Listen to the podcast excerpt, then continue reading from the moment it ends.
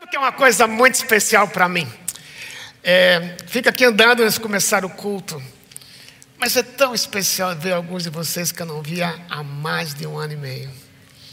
Até alguém me falou amorosamente, pastor, põe a máscara direto, que a máscara está caindo. Eu fico tão entusiasmado que eu termino violando os recursos, os, os protocolos. Mas muito bem-vindo. Você que está em casa também, logo eu quero ver você aqui. Vai chegar o dia de ter esse salão novamente com todo mundo, sem precisar fazer inscrição. Mas nós precisamos ser cautelosos ainda, mas espero ver você aqui logo. Você que está aqui, eu conversei com uma pessoa também que está aqui nesse salão pela primeira vez, mas há um ano e meio também nos acompanhou pela internet. Então não é que é a primeira vez de certa forma, mas você que está aqui também desse, desse jeito, você que está aqui nos visitando, é muito especial para a gente querer estar perto de vocês. Teve um highlight muito especial sexta-feira passada, um dia muito especial à noite, a Orquestra da Miss tocando aqui nesse salão. Gente, eu me emocionei. Fui para cá, cheguei para a Teca Teca. Tem muita razão dessa igreja existir. Ver crianças, uma delas de sete anos, tocando na orquestra da Amis. Então guarde essa data em dezembro, dia 14 de dezembro é o concerto da orquestra. Os dias seguintes depois é o musical de balé. Não dá para ser aqui por causa de questões de eh, sanitárias mas vai ser no Teatro Paulo Heron. Mas não perca. Para alguns, alguns pais, é o highlight do ano, é a noite mais importante do ano. É ver os filhos antigamente nesse palco, mas vai voltar para o palco daqui a um tempo, ver os filhos servirem. E sexta-feira, fiquei tão grato a Deus, não somente pelos alunos, mas pelos professores também. Eu creio que alguns de vocês já ouviram falar em Cassius Clay. Cassius Clay era um campeão mundial de boxe, depois que ele se converteu ao islamismo, passou a chamar-se Muhammad Ali. E ele tinha um slogan, ele gostava de bater no peito em algumas entrevistas, dizendo: Eu sou o melhor, I am the best. E um dia Clay estava voando da Europa para os Estados Unidos, e durante o voo a, a aeromoça pediu para ele afivelar o cinto. Aí ele falou para ela assim: campeão mundial, o melhor de todos, o melhor do mundo, não precisa afivelar o cinto. Aquele jeito bem sofisticado, poderoso que ele gostava de falar. Aí era uma moça também muito inteligente, eu acho que ela era pernambucana. Ela deu, ela deu troco. Ela falou assim: quem é super campeão, quem é o melhor de todos, não precisa de avião para atravessar o mundo. No fundo, ele queria ser o melhor e em muitas áreas ele era o melhor, era campeão mundial. Agora, é somente ele que quer ser o melhor? Nós também queremos ser. Nós queremos ter honras, nós queremos merecer, às vezes até se merecer, queremos que as pessoas nos admirem, queremos ter controle, queremos ter poder. Mas poucas vezes nós pensamos que nosso chamado também é para servir. E servir na nossa cultura, encontrar-se com a cultura do reino, como estamos falando, é totalmente oposto. Embora aqui dos 20 ou mais, o primeiro livro que saiu sobre liderança que serve foi em 1951. Encorajando líderes, não somente gostarem da posição, mas servirem.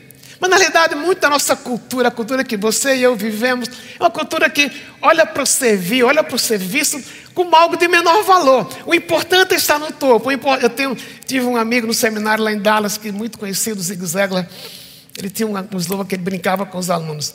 Quando ele despedia, ele falava assim: Te encontro no topo. Para ele, o topo não era o topo da escala da empresa, mas era o topo de servir. Porque, em geral, é contra a cultura a gente servir. Mas Cássio Clay tem as suas, suas, suas razões.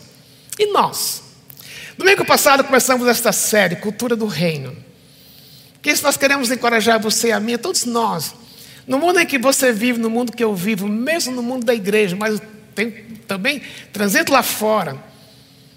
A cultura que a gente vive, o mais importante é estar no topo, não no topo de servir, mas no topo de quem manda, de quem controla, de quem tem poder, porque é parte da nossa, do nosso jeito de ser, da nossa natureza pecaminosa. Nós queremos mandar, nós queremos controlar, nós queremos ser o mais aplaudido.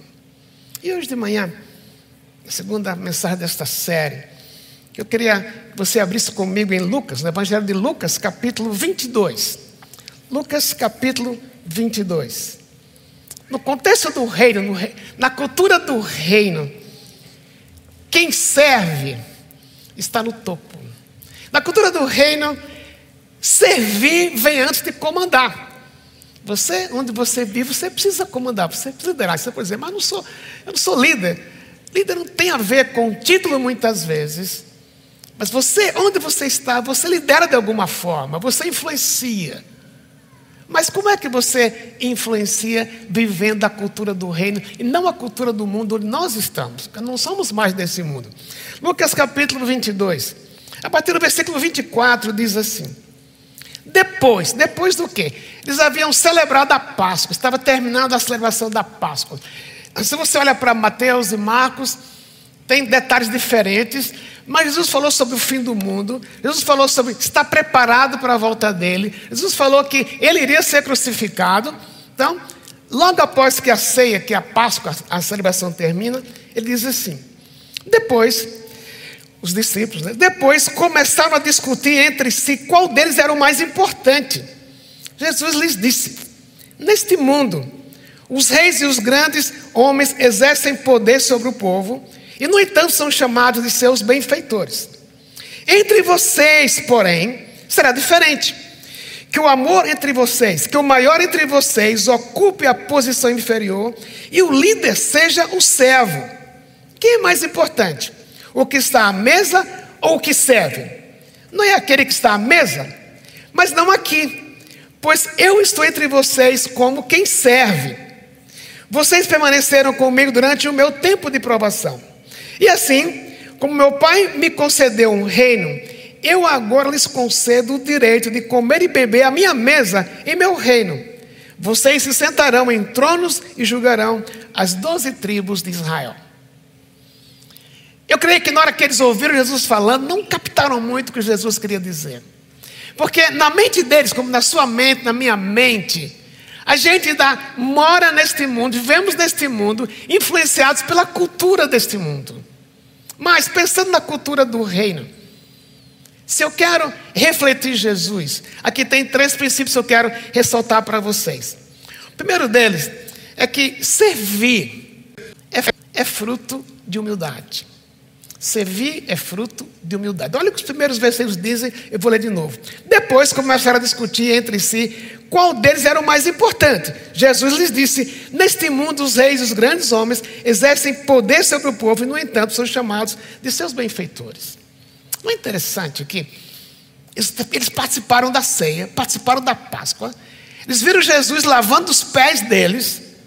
O normal era que, quando uma festa começa a acontecer, especialmente numa casa, como foi uma casa grande, aqui uma sala grande, ou o dono da casa provia os serviçais para receber os convidados, lavar os pés de quem chegava, porque os pés chegavam duros, não tinha é, asfalto naquela época. Naquele dia, foi Jesus que pegou um balde, uma bacia, pegou um avental e lavou os pés de cada um deles. E mesmo assim, eles estavam brigando. A palavra que Lucas é, usa aqui carrega a ideia de que era, não era simplesmente uma, um expor de opinião não foi alguém que falou assim: quem você acha que é o mais forte, que é o mais poderoso? Não. Estavam batendo boca, literalmente batendo boca. Quem é o mais importante aqui? Como é que Jesus entra na história? Ele diz: Você sabe que os reis e os grandes homens exercem poder sobre o seu povo, no entanto, são chamados de seus benfeitores. É um pouco da cultura da época. Eu acho que você já viu aquela expressão que o, o, o, o imperador gostava de dar pão e circo. Os governadores, os líderes, os, os imperadores romanos, eles gozavam de uma baixa popularidade por causa do autoritarismo deles. Quem não rezasse pela carteira do imperador, muitos deles morriam mais cedo. Exerciam poder, exerciam autoridade. Então, essa é a cultura que aqueles homens, a despeito de três anos com Jesus, é um pouco mais, estavam vendo. Mas esses homens eles eram adorados, eram admirados. Por quê? Porque eles davam circo e pão. Muitas vezes eles promoviam festas, abriam os estádios, e somente em Roma, no Coliseu Romano, as pessoas entravam sem pagar ingresso, eles viam o espetáculo, às vezes era as feras comendo os cristãos, e o povo gostava daquilo. Muitas vezes eles faziam o dia do sopão, distribuía pão e sopa de graça para quem quisesse. O que é que gerava? Quem sabe a minha popularidade agora vai aumentar. Mas no fundo, o que eles queriam era uma imagem. A despeito de eu ser autoritário, eu quero que as pessoas olhem para mim com a imagem de um benfeitor. Em algumas situações, conta a história que muitas vezes eram os soldados que faziam o povo falar, aclamar: benfeitor, benfeitor, grandioso. Não era uma coisa que vinha do coração, mas alimentava o ego. Será que às vezes nós não sentimos essa falta também? Você já teve alguma vez na sua casa, talvez, né? Você chega fim do mês, você conseguiu pagar todas as contas, e parece que para os filhos é normal.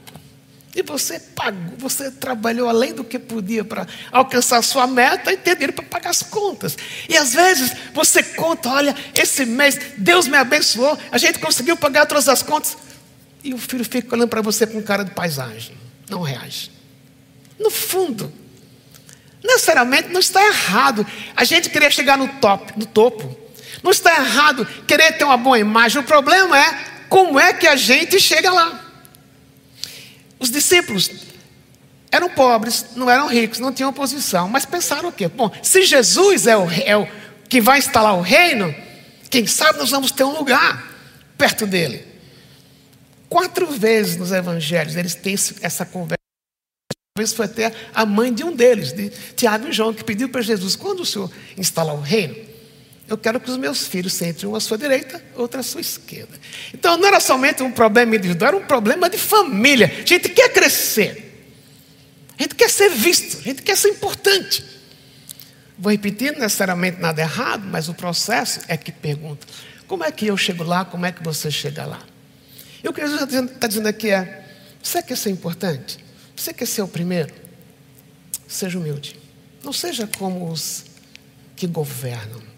Eles exercem autoridade, eles dominam, mas eles estão atrás de poder, de controle e de serem pessoas vistas como do bem, quando na realidade não são. É isso que vocês querem.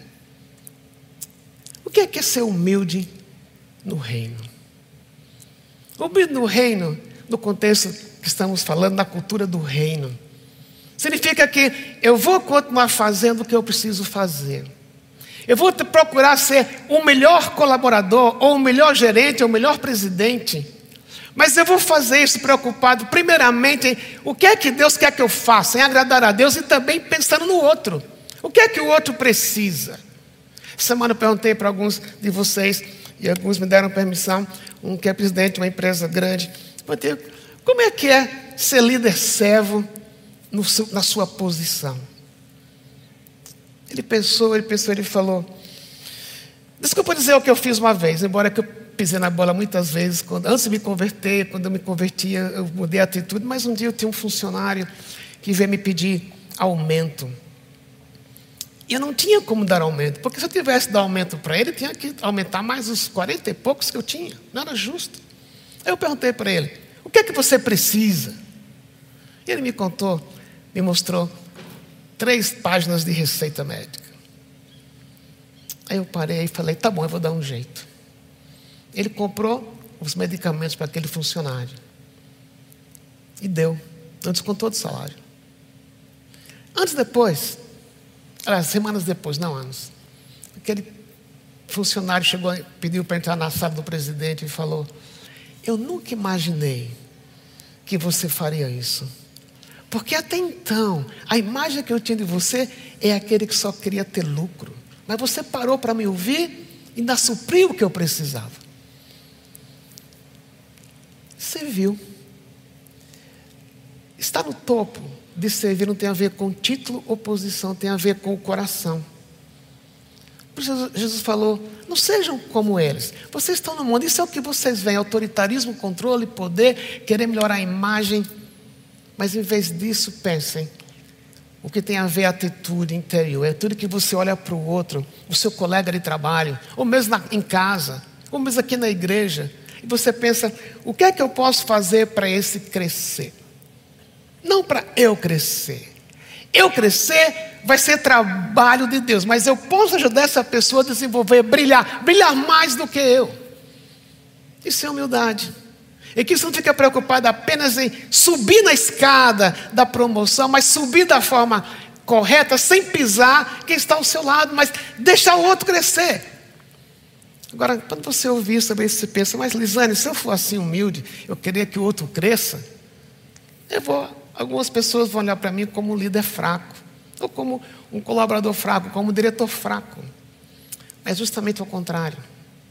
Porque a humildade tem a ver com você depender de Deus para você fazer o que Deus quer, onde você está. Seja em casa, como esposa, esposo, filho, filha, líder de alguma coisa, gerente, presidente. É a sua preocupação em eu quero na cultura que eu vivo, em que o normal é pisar um no outro. Eu não quero pisar, mas eu quero fazer o outro crescer. que os outros vão pensar que você vai ser fraco? Não. Os outros podem pensar que você é fraco.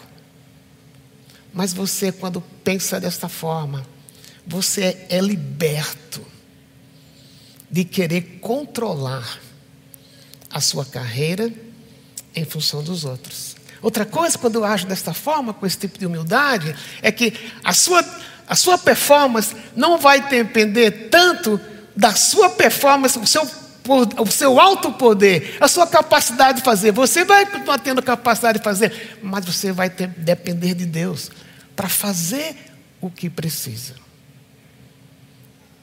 os que exerciam autoridade tinham o poder neles mesmos, eles tinham o poder do controle.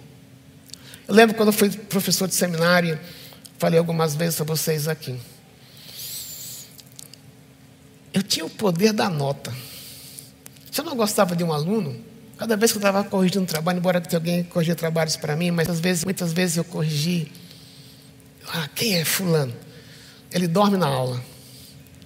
Ou ele já me desafiou na aula, me pôs para baixo na aula. Às vezes dá vontade de dar um zero. Não pode contar isso para ninguém, tá, gente? Essa é a minha natureza, essa é a nossa natureza. Poder controlar, mas quando eu penso, como é que eu posso fazer esse aluno crescer? É diferente. Jesus falou: na cultura do reino, cresce quem é humilde, quem depende depende de Deus para fazer o que precisa ser feito e procura contribuir para que o outro cresça, não ser autossuficiente, nem procurar construir o seu próprio nome. Ok. No próximo bloco de versículos, o texto diz assim: Entre vocês, porém, será diferente.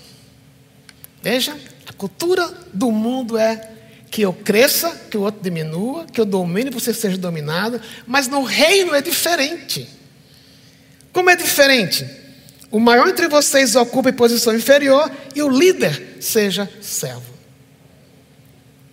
Mas, entre vocês, porém, é diferente. Jesus tem duas frases aqui interessantes. Ele diz aqui que o maior entre vocês ocupe posição inferior. A palavra que Lucas traz é a palavra que pode ser traduzida como jovem. Entre vocês, porém, será diferente. Quem, quem é o maior entre vocês ocupe posição inferior, o que está lá em cima seja como o jovem, jovem da época. Na época em que o texto foi escrito, o jovem se retraía para que o mais velho aparecesse. O jovem fazia algumas coisas mais pesadas que os idosos, os mais velhos não podiam fazer. E aquilo era visto como algo de inferioridade. Diferente hoje, em que hoje quem tem 20 anos, difícil competir com quem tem 70, e daí o que tem 20 está levando vantagem. Nada errado se Deus deu inteligência, é para usar. Mas o que está atrás é o que está no coração. Jesus falou: você quer crescer? Entre vocês, porém, será diferente. Seja como aquele que é jovem, que dá o espaço para o mais velho, que ouve o mais velho, que ouve o mais experiente. Mas, segunda frase é que o líder seja servo. Servo líder normal do mundo, ele vai exercer uma posição em que ele quer mostrar quem é que manda. Não está preocupado em quem serve. Aqui Jesus diz: mude de cultura. A sua preocupação devia ser vista como presidente, como vice-presidente, como gerente, como cara. Claro, você tem que fazer isso muito bem feito. Mas o que é que está no seu coração? O que é que motiva você?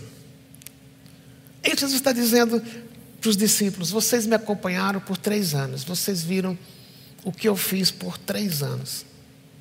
Então, o que, é que vocês estão fazendo? Por que estão brigando por nome? E aí vem à tona o que Jesus, o que o apóstolo Paulo falou em Filipenses capítulo 2.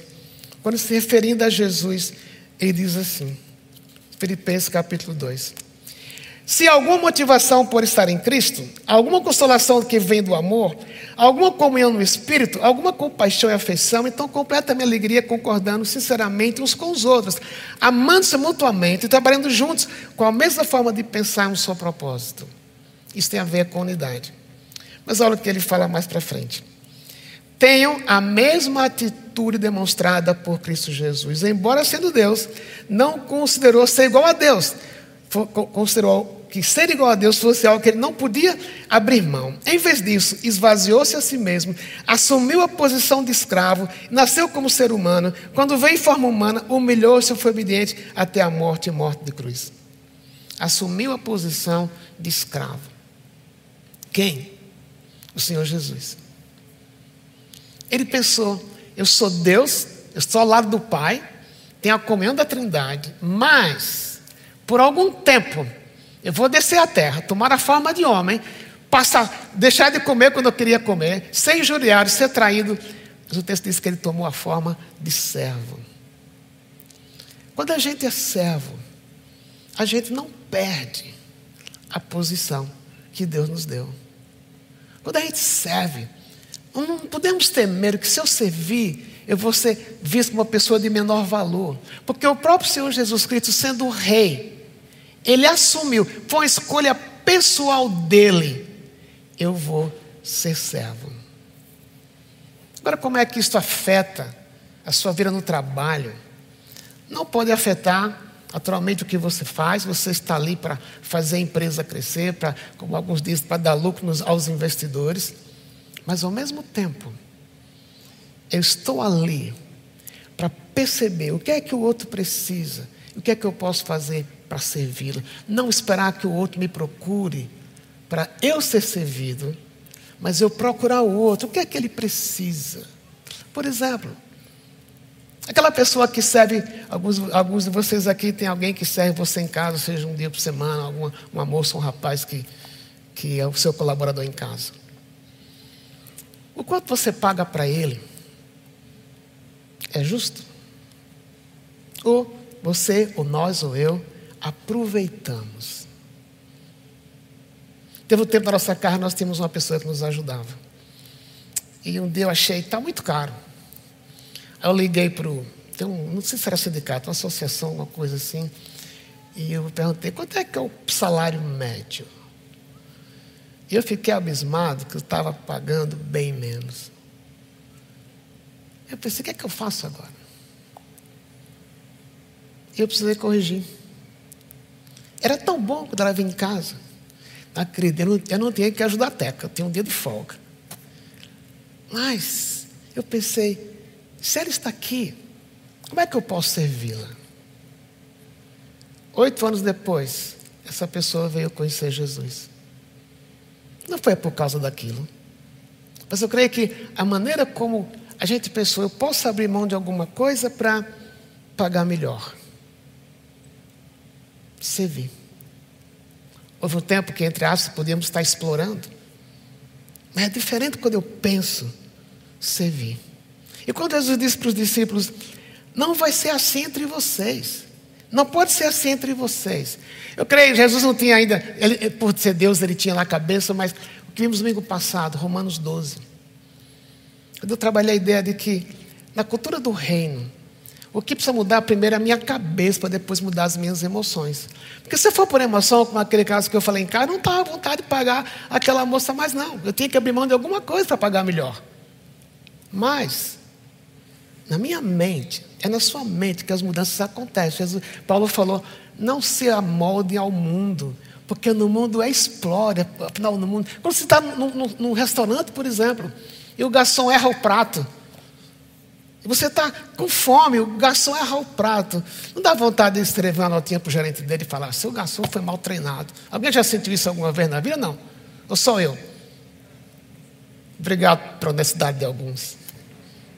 Porque lá fora é assim, lá fora é olho por olho, dente por dente. Agora Jesus falou aqui: Seja como quem serve. Promova o outro.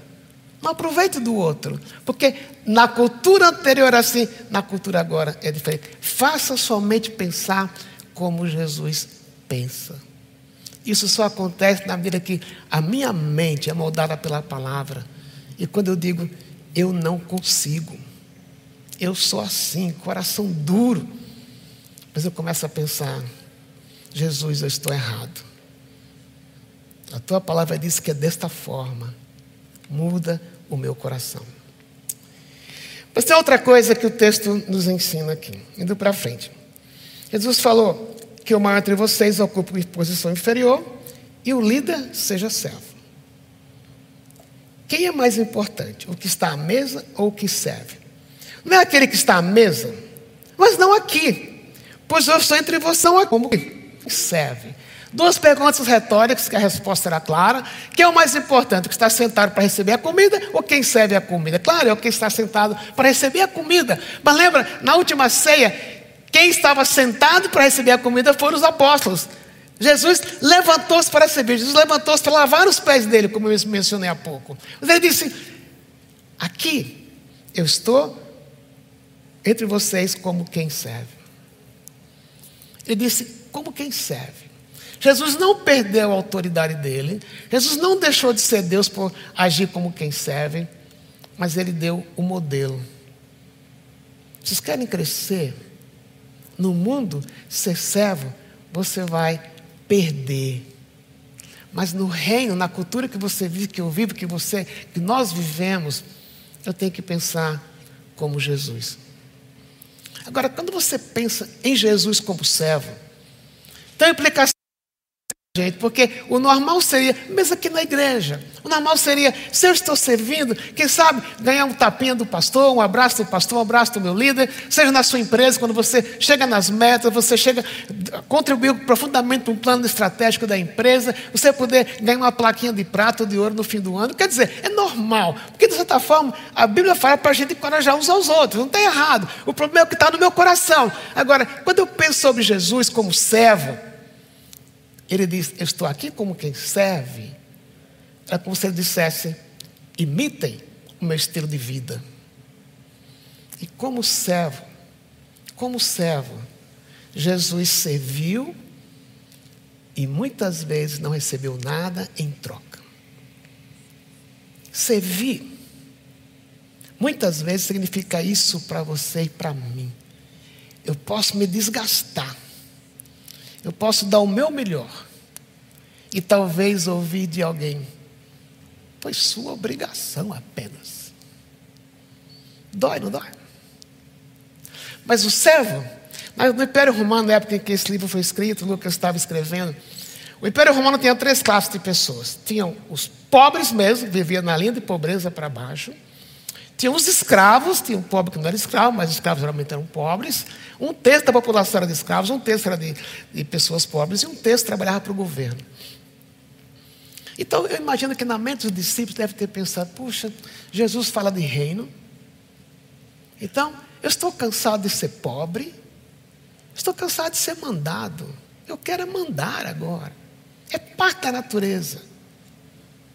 Agora, o escravo ou mesmo aquele que não era escravo, mas servia, muitas vezes ele nem era pago para fazer o que fazia. O escravo não era pago. Quando Jesus, na, na, na, no texto de Mateus, se refere a esse texto, ele fala: sejam como os escravos. Isso é loucura, como eu falei domingo passado. Isto é, a cultura do reino é insana. Porque ela pressupõe que, inclusive, se eu vou imitar Jesus, muitas vezes vou dar um passo em favor do outro, e o outro não vai perceber, o outro não vai reconhecer, o outro não vai dizer nem muito obrigado.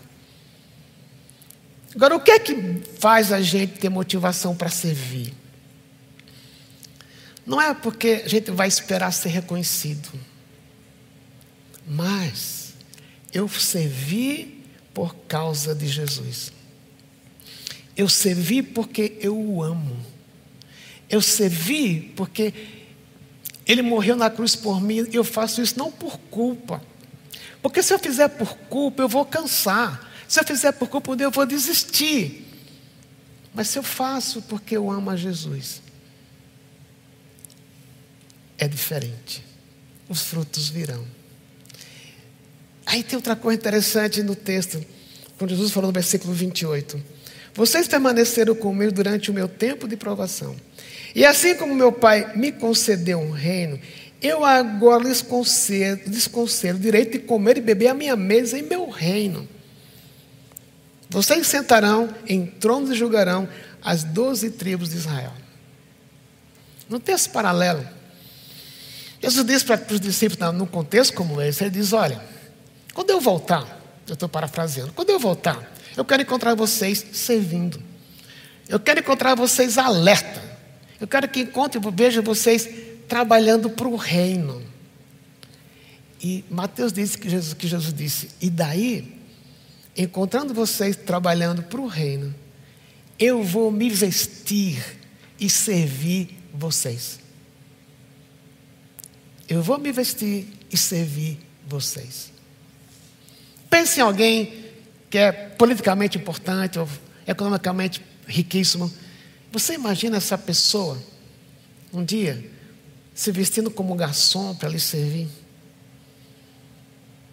Difícil imaginar. Mas Jesus disse: pode ser que aqui no mundo vocês não vão ser reconhecidos. Pode ser que aqui no mundo vocês vão ser chamados de insanos, de bobos. Mas foi assim que eu vivi.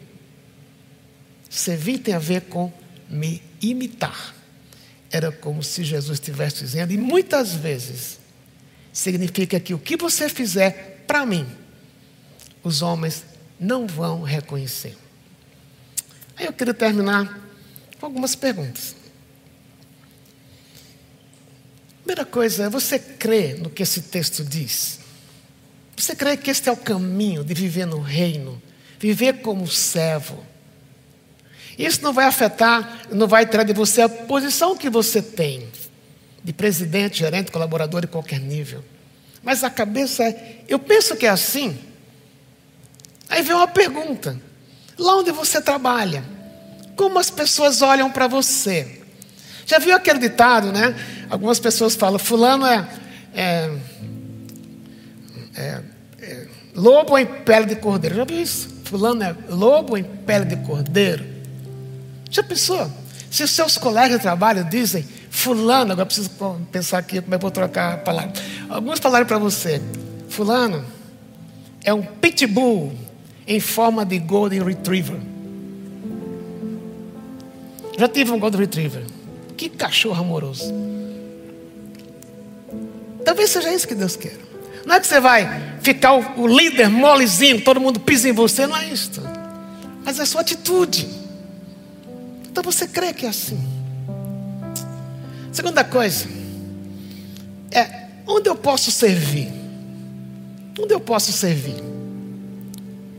Na empresa é o lugar que Deus colocou você para servir. Não é errado você sonhar com a promoção. Não, trabalhe para isto. Mas como é que você vai chegar lá? Onde é que Deus depois você depois mandou você para o Japão? Manda você para Faria Lima, para a Venda Paulista, para o Largo 13, para 25 de março. Onde Deus colocou você? É ali para você mostrar: eu sirvo porque eu amo. E em casa também. Eu vou contar uma história real, com todo respeito, mas também reflete que em casa eu preciso servir. Há uns anos atrás, um casal que mudou do país não está mais aqui. Chegaram, os dois trabalhavam fora de casa. Ele trabalhava um número de horas um pouco menor. Ela, ela sabia que horas tinha que entrar, mas não sabia que horas saía do trabalho. Os dois eram diretores de empresas grandes. E um deles veio para um aconselhamento e parte da conversa foi: Pastor, eu trabalho, eu entro no trabalho às sete da manhã, não sei que horas eu volto. Meu marido também entra às sete e meia, mas ele sempre chega em casa mais cedo. E quando eu chego em casa, eu queria, algumas vezes, eu encontrar a janta pronta. Mas quando eu chego, eu vejo ele vendo televisão. Aí eu perguntei assim: ele certamente não é São Paulino. Pior que é, falei, tem exceções. Mas eu queria, eu queria encontrar em casa alguma coisa feita, porque eu também estou cansado. Eu tenho que às vezes ainda fazer a janta, colocar a roupa para lavar. E ele numa boa. Aí depois ela falou: Então eu trabalho dois expedientes, tenho o terceiro tempo em casa e tenho o quarto expediente. Eu falei, quarto expediente, você tem reunião à noite também? Não, pastor, estou falando de sexo. A gente vai para a cama, ele exige de mim o que eu não posso dar. Estou super cansada. Ele reclama. Meus queridos, até no sexo, nós podemos servir. Não buscar só o nosso interesse. O fato é, como é que você é visto na sua casa? Aquele que serve, aquela que serve, ou aquele que manda, ou aquele que abusa, ou aquela que abusa. E a terceira pergunta é: que decisão eu posso tomar à luz que eu ouvi? Aqui na igreja tem tantas oportunidades. Tem os nossos jovens, estão começando carreira. Já pensou?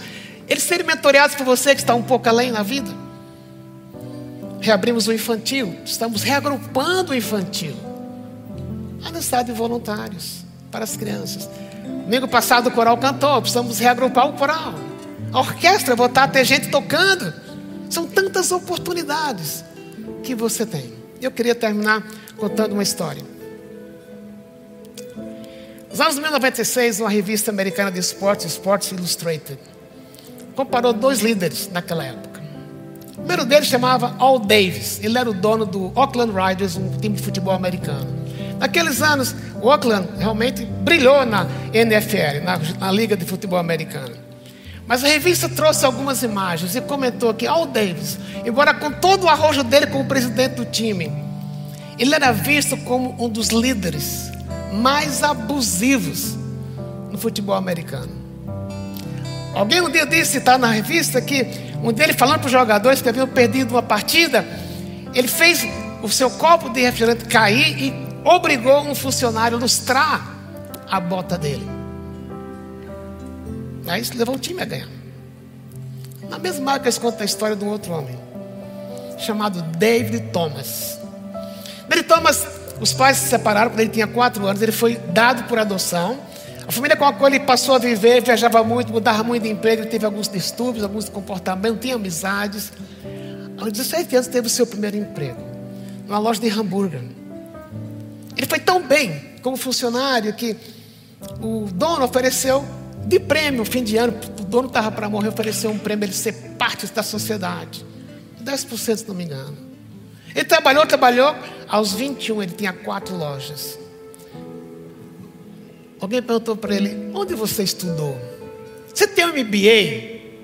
Ele falou: Eu tenho um MBA. Alguém falou: É de Harvard, que você só empresa cresce tão rápido. Ele falou: Não. Meu MBA, ele, vou traduzir. Ele falou: O M do MBA é de mop é de esfregão. O B do MBA é de balde, ou de bucket. E o A ou A é de atitude. Ele disse: Eu tenho MBA, pondo em português. Eu tenho um A de atitude, B de balde, E de esfregão. Morreu em 2002, 6 mil restaurantes havia da rede Wendy's ao redor do mundo e mesmo perto de morrer, ainda se via muitas fotos de David Thomas servindo nos restaurantes, trocando os turnos de funcionários que precisavam mudar de horário, trabalhando na cozinha, servindo pessoas fora de pessoas totalmente diferentes da dele. Ele tem um MBA. Atitude, balde e esfregão. Como é que Jesus quer usar você? O que você vai fazer para, na cultura do reino, ser uma pessoa que serve? Quero encorajar você a olhar para essa letra que vamos cantar. Vale a pena você observar. E quem sabe ser esta letra uma oração terminando esta mensagem. Não vá embora, nós vamos orar antes de terminar ainda. Você também já participou do Leadership Summit, Global Leadership Summit, aqui na igreja. Por 10 anos eu estive em Chicago indo a esses encontros. Um dia eu perguntei para os diretores do Summit, eu falei assim: muito é lindo. Quando eu venho aqui, eu saio muito desafiado. Global Leadership Summit encontro topo de líderes do mundo inteiro. Aí eu perguntei para ele: será que um dia vamos ter um Global Servanthood Summit?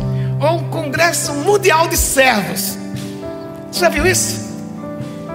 Mas aqui é o lugar de servos. Já pensou se é a nossa cara de igreja?